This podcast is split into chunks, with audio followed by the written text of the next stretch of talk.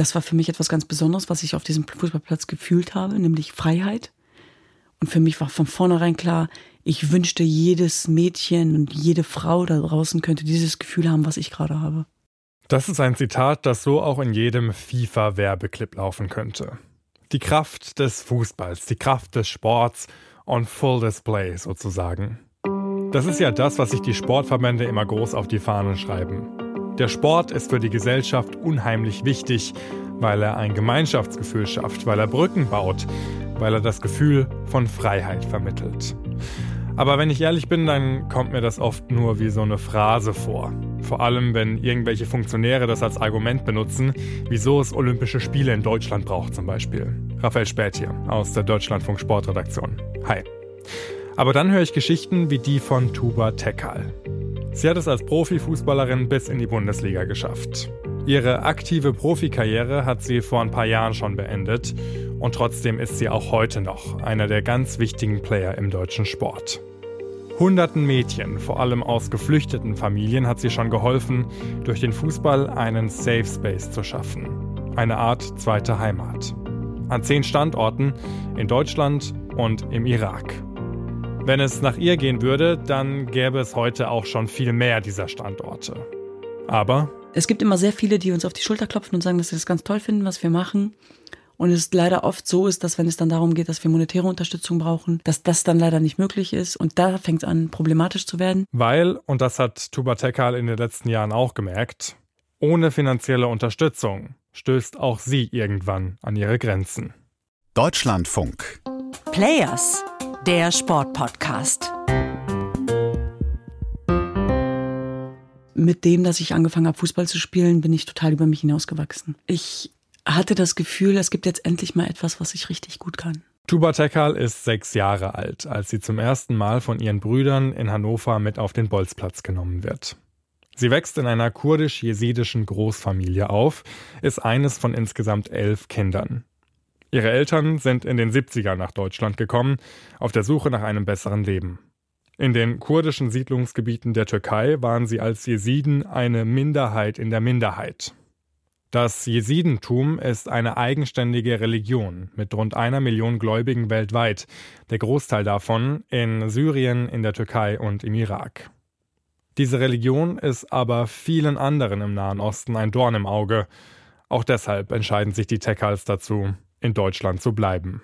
Und ja, es war meinen Eltern schon wichtig, uns mitzugeben, hey, wir sind auch Jesiden und wir sind stolz darauf. Ähm, nichtsdestotrotz war es aber auch so, dass sie dadurch, dass sie dann oft geprägt waren eben von Verfolgung und Unterdrückung, dass man das nicht laut ausgesprochen hat oft. Ne? Deswegen, also man hat es schon auch immer verheimlicht, dass man jesidisch ist. Vor allem ihrer Mutter ist es wichtig, dass ihre Kinder die Traditionen und Bräuche ihrer Religion achten und leben. Und meine Aufgabe, meine Rolle als Tochter kurdisch-jesidischer Eltern war zunächst zu lernen, wie man kocht, wie man backt, wie man eine gute Hausfrau ist, ehrlich gesagt. Fußball passt in dieses Rollenbild ja mal so gar nicht rein. Als ihre Eltern herausfinden, was ihre Tochter da auf den Bolzplätzen so anstellt, ist deshalb sofort klar, so geht's nicht weiter. Die haben nicht verstanden, was mir das gibt, was das für ein Mehrwert sein soll, wenn ich jetzt anfange, irgendwie Sport zu treiben, Fußball zu spielen. Und natürlich ging es auch darum, dass Tanten und Onkels zu meinen Eltern gegangen sind und gesagt haben, hey, sag mal, warum erlaubt ihr denn eurer Tochter, dass sie bis spät in die Nacht mit irgendwelchen Jungs auf dem Bolzplatz Fußball spielt. Also was ist denn das? Wo kommen wir da hin? Und deswegen war das so ein Problem. Also auf einmal war das so ein Politikum, dass ich die Leidenschaft entwickelt habe, Fußball zu spielen. Und ich habe oft gedacht, dass ich irgendwas Verbotenes tue, was Falsches, was irgendwie sich nicht gehört. Und habe dann nach langem Hin und Her, auch mit meinen Eltern, ähm, irgendwann kein Fußball mehr spielen dürfen. Und äh, habe dann tatsächlich ein paar Jahre darauf verzichtet und immer nur heimlich gespielt. Aber das Gute daran, wenn man in einer Großfamilie aufwächst, das sind die vielen Geschwister, die sich auf deine Seite stellen. Vor allem ihre älteren Brüder, mit denen sie auf dem Bolzplatz kickt, merken schnell, wie viel Talent Tuba Tekal mitbringt und wie sehr sie diesen Sport liebt. Und deshalb meldet ihr älterer Bruder sie auf eigene Faust im Fußballverein an, als sie 16 Jahre alt ist und hilft ihr auch dabei, nach langen Diskussionen ihre Eltern davon zu überzeugen. Trotzdem, viel Unterstützung bei Heimspielen erhält Tuba Tekal am Anfang nicht. In meinem Heimatverein, wo ich angefangen habe, Fußball zu spielen, das war meine Mama nur ein einziges Mal. Äh, da habe ich mir ähm, leider die Nase gebrochen bei einem Spiel. Und da wollte sie aufs Spielfeld rein. Und dann hat sie von da an auch gesagt, dass sie nie wiederkommt. Weil sie meinte, also meine Brüder haben Rugby gespielt, kamen ständig mit ausgekuhlter Schulter, mit Kieferbruch und allem dran nach Hause. Sie so, was habe ich eigentlich falsch gemacht? Meine, meine Jungs spielen Rugby und meine Mädels wollen Fußball spielen. Aber Tuba Tekal lässt sich nicht davon abbringen, im Gegenteil. Innerhalb von vier Jahren schafft sie den Sprung in die Bundesliga, unterschreibt beim HSV ihren ersten Bundesliga-Vertrag. Ihre Eltern merken so langsam, was ihre Tochter durch den Fußball erreichen kann und wie sie sich weiterentwickelt und sitzen dann beim ersten Bundesligaspiel tatsächlich mit auf der Tribüne. Und das war das Schönste für mich, das schönste Gefühl für mich, dass ich sozusagen beides vereinen konnte. Von Hamburg wechselt sie dann 2009 zum ersten FC Köln in die zweite Liga, wird dort eine unverzichtbare Stammkraft. 2014 gelten die Kölner Frauen um Tuba Tekal als große Aufstiegsfavoritinnen. Sie selbst befindet sich auf dem sportlichen Höhepunkt ihrer Karriere, bis sich ihre Welt von heute auf morgen auf den Kopf stellt. 2014 war sowohl das schönste Jahr meines Lebens, fußballerisch, aber auch das ähm, schrecklichste Jahr meines Lebens, ähm, weil 3000 Kilometer weit entfernt der Völkermord an meiner Religionsgemeinschaft der Jesiden vollzogen worden ist. Während Tuba Tekal sich in Köln auf die kommende Saison vorbereitet, beginnt im Irak die große Angriffsaktion des Islamischen Staates. Im Sommer 2014 beginnt die Terrororganisation mit einer groß angelegten Offensive mit dem Ziel, alle Religionsminderheiten im Land auszurotten. Allen voran die Jesiden, die vor allem im Nordirak eine ethnische Minderheit darstellen. Innerhalb weniger Tage werden mehrere jesidische Dörfer angegriffen. Männer werden hingerichtet, Frauen vergewaltigt und versklavt, Kinder getötet oder gestohlen und zu Kindersoldaten ausgebildet. Ich glaube, wenn ich den Fußball nicht gehabt hätte, wäre ich auch unter all diesem Schmerz wahrscheinlich zusammengebrochen. Es war heftig, wie ich auf dem Trainingsplatz wirklich funktioniert habe dann, wirklich Funktioniermodus. Und sobald ich vom Platz runter war, musste ich wieder an die Bilder denken, an die Videos, an die Kinder. Das war ganz, ganz schlimm für mich. Und gleichzeitig war es so, dass wir aufgrund dessen, dass wir deutsche Jesidinnen waren, wir sind in Deutschland geboren und aufgewachsen, meine Schwestern und ich, gemerkt haben, dass das, was gerade 3000 Kilometer weit entfernt passiert, niemanden interessiert. Wir uns es zur Aufgabe gemacht haben, vor allem meine Schwester als deutsche Journalistin, darüber zu sprechen, was da eigentlich passiert. Ihre sieben Jahre ältere Schwester Düsen, die damals vor allem für ihre Reportagen für RTL oder Stern TV bekannt ist, reist gemeinsam mit ihrem Vater in den Nordirak, um sich selbst ein Bild von der Lage zu machen. Der Dokumentarfilm, der daraus entsteht, veranschaulicht eindringlich, was gerade im Irak abgeht. Diese Menschen haben vor wenigen Stunden alles zurückgelassen, was sie jemals hatten, um zumindest ihr Leben zu retten. Ganze Familien werden aus dem Schlaf gerissen und hingerichtet.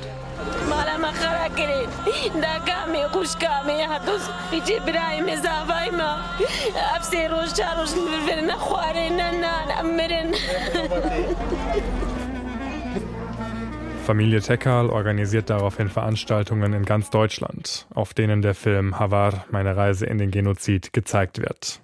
Auch Tuba versucht neben ihrer Profikarriere so oft wie möglich mit dabei zu sein. Und dann habe ich mir ganz persönlich die Frage gestellt, okay, was kann, ist aber mein persönlicher Beitrag, unabhängig davon, dass wir durch Deutschland reisen. Und so ist die Idee von Scoring Girls entstanden, nämlich dieses, diesen Fußball und mein Menschenrechtsherz sozusagen zu verbinden und daraus etwas zu machen. Die Tekal-Schwestern gründen im Jahr 2015 den Hilfsverein Havar Help, der am Anfang vor allen Dingen die Jesidinnen und Jesiden im Irak und hier in Deutschland unterstützen soll. Parallel dazu ist Tuba Tekal eine der Leistungsträgerinnen beim 1. FC Köln. Gemeinsam mit ihrem Team schafft sie tatsächlich den Aufstieg in die Bundesliga.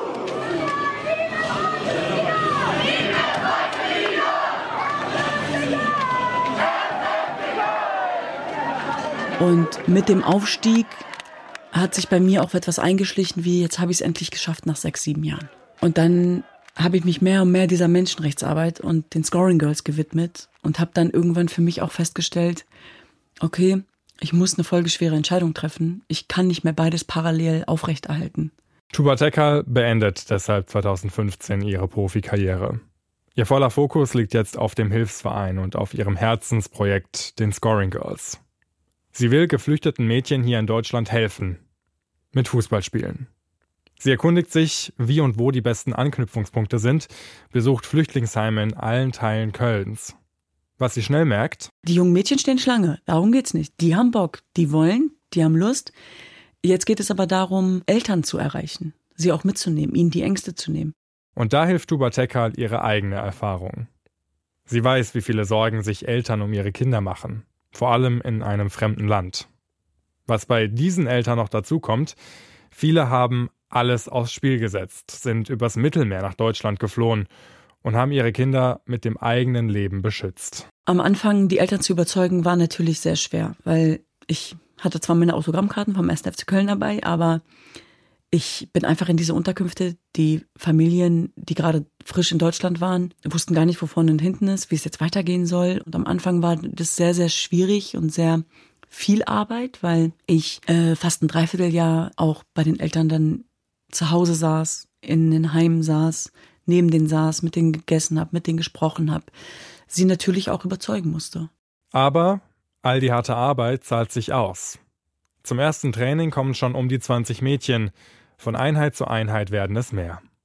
Tuba Tekal merkt schnell, dass sie mit diesem Projekt einen Nerv trifft und dass die Scoring Girls so viel mehr sind als nur die Möglichkeit, einmal die Woche Fußball zu spielen. Nachts um eins kriegte ich auf einmal eine WhatsApp, ich habe morgen früh um acht meiner Mutter einen Termin bei der und der Behörde, kannst du uns begleiten? So fing das an eigentlich.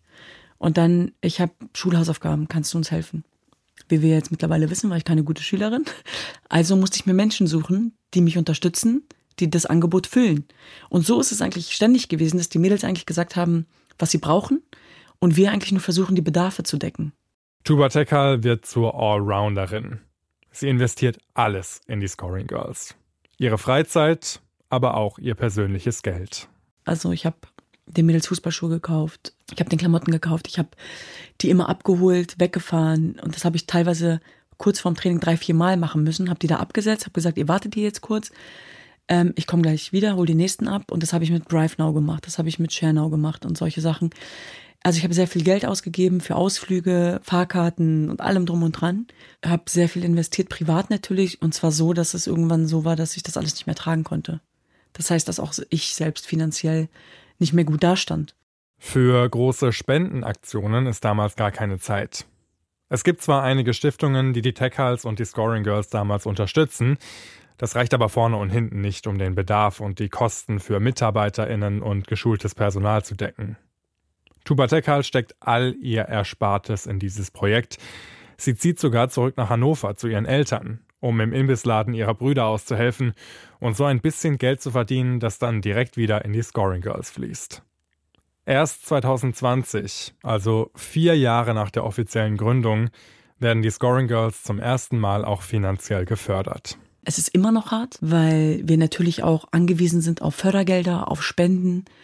Und viele denken immer, oh Mann, das hört sich alles so schön an und so toll an, aber all das muss ja, viele erwarten immer Impact aber vergessen, dass es MitarbeiterInnen braucht, die Impact generieren.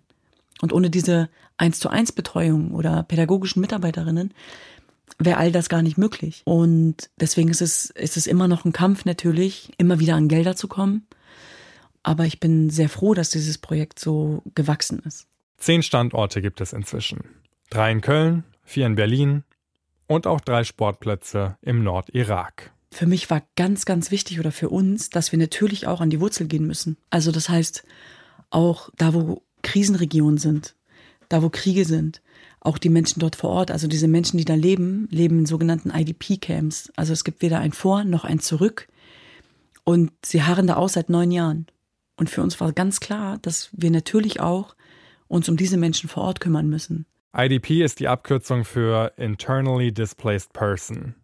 Also Menschen, die aus ihrem Heimatort vertrieben wurden, sich aber weiterhin im Land selbst befinden und nicht ins Ausland geflüchtet sind.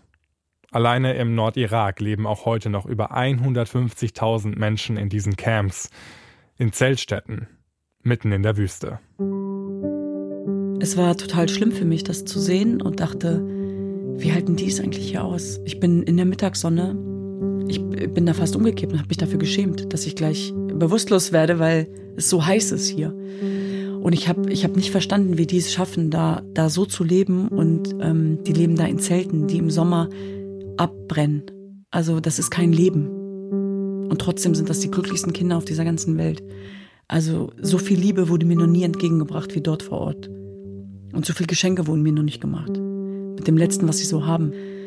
Mich hat es hart getroffen, in, tief in meinem Innern. Aber es hat mich auch noch mal mehr darin bestätigt, das zu tun, was ich tue. Und zwar ähm, denen eine Perspektive zu bieten, ihnen einen Raum zu geben, wo sie Kinder sein dürfen. Mit ihrem Verein Havar Help bauen die Tekal-Schwestern im Irak und auch in Afghanistan mehrere Frauenhäuser in diesen IDP-Camps.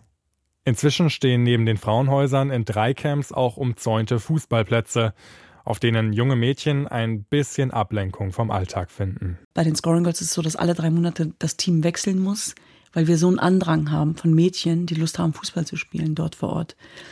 Und ähm, was das auch bedeutet für die Mädchen, vor Ort in diesen Krisenregionen. Ich meine, sie wollen auch nur Kinder sein. Sie haben auch Träume und Wünsche. Und wie fatal wäre es oder wer sind wir, dass wir ihnen das absprechen, nur weil sie dort zur Welt gekommen sind, wofür sie nichts können. Und äh, wir haben teilweise Mädels bei uns, die und Kids bei uns aus IS-Gefangenschaft, die sagen, der Fußballplatz oder dieses Zentrum ist für mich Therapie. Wie in Deutschland sind auch die Scoring Girls im Irak weit mehr als nur eine Trainingsmöglichkeit. Traumatherapie, Bildungsmöglichkeiten, die Chance auf eine Perspektive. All das wird den Mädchen im Irak dadurch ermöglicht. Und das, was sie mir zurufen, wenn ich da wieder wegfahre, ist, vergesst uns nicht. Und das ist ein Versprechen, was ich ihnen gegeben habe. Tuba Tekal gibt Mädchen aus allen Teilen der Welt durch den Fußball inzwischen eine Perspektive. In Deutschland hilft sie den Scoring Girls gemeinsam mit ihren MitarbeiterInnen bei der Praktikums- oder Ausbildungsplatzsuche, bei Behördengängen oder einfach bei den Hausaufgaben in der Schule. Kurz, die Techals gehören eigentlich zum festen Alltag vieler Familien inzwischen mit dazu. Aber ab dem 01.01.2024, wenn ich jetzt drauf gucke, ist es tatsächlich so, dass die Scoring Girls nicht gefördert sind. Das große Problem ist, dass die meisten Förderprojekte zeitlich begrenzt sind. Die Fördergelder vom Bund im Normalfall zum Beispiel auf wenige Jahre. Danach muss wieder ein neuer Antrag gestellt werden. Aber was bedeutet das jetzt für die Scoring Girls? Ja, wir werden, finden ja immer Mittel und Wege irgendwie. Also wenn wer uns kennt, weiß, äh, dass wir immer weitermachen, aber es ist uns nicht möglich, langfristig zu planen. Was sehr, sehr schade ist, weil ich glaube auch, wir müssen wegkommen davon, ich, ich selbst auch, davon die Scoring Girls ein Projekt zu nennen, weil das ist es nicht. Es ist nicht nur ein Projekt, weil ein Projekt hat wirklich nur eine bestimmte Laufzeit und vielleicht fängt es da an. Ähm, es ist etwas, es ist eine Institution geworden, vom ersten Jahrgang sind immer noch alle Spielerinnen mit dabei. Viele von ihnen haben inzwischen Abitur gemacht, spielen auch in deutschen Fußballvereinen, haben eigene Trainerlehrgänge abgeschlossen und sind zu Mentorinnen für die nächste Generation Scoring Girls geworden. Ich habe gesehen, wie sie erwachsen geworden sind, wie sie über sich hinausgewachsen sind, was für ein Selbstbewusstsein sie mittlerweile haben. Und ich sehe diese Mädchen und ich weiß, es hat sich alles gelohnt. Alles, komplett. Und das ist für mich total schön, sie als große Schwester zu begleiten, sozusagen. Auch ich, auch wenn ich aus einer Großfamilie komme, habe nochmal eine zusätzliche Familie dazu gewonnen. Mit ihrem Verein Havar Help unterstützen die Tekal-Schwestern nicht nur Jesidinnen und Jesiden im Irak. Sie stehen auch an der Seite der iranischen Frauen beispielsweise und helfen geflüchteten Menschen aus Afghanistan. Der Fußball spielt in diesen Ländern natürlich auch eine große Rolle. Ich habe es in diesem Sommer in Australien die Nationalspielerinnen aus Afghanistan getroffen, die nach der Übernahme der Taliban auch aus ihrer Heimat fliehen mussten und seitdem vergeblich auf Unterstützung der großen Fußballverbände hoffen. Wenn ihr die Geschichte nachhören wollt, dann scrollt doch in diesem Podcast-Feed etwas weiter nach unten oder sucht nach dem Stichwort Afghanistan.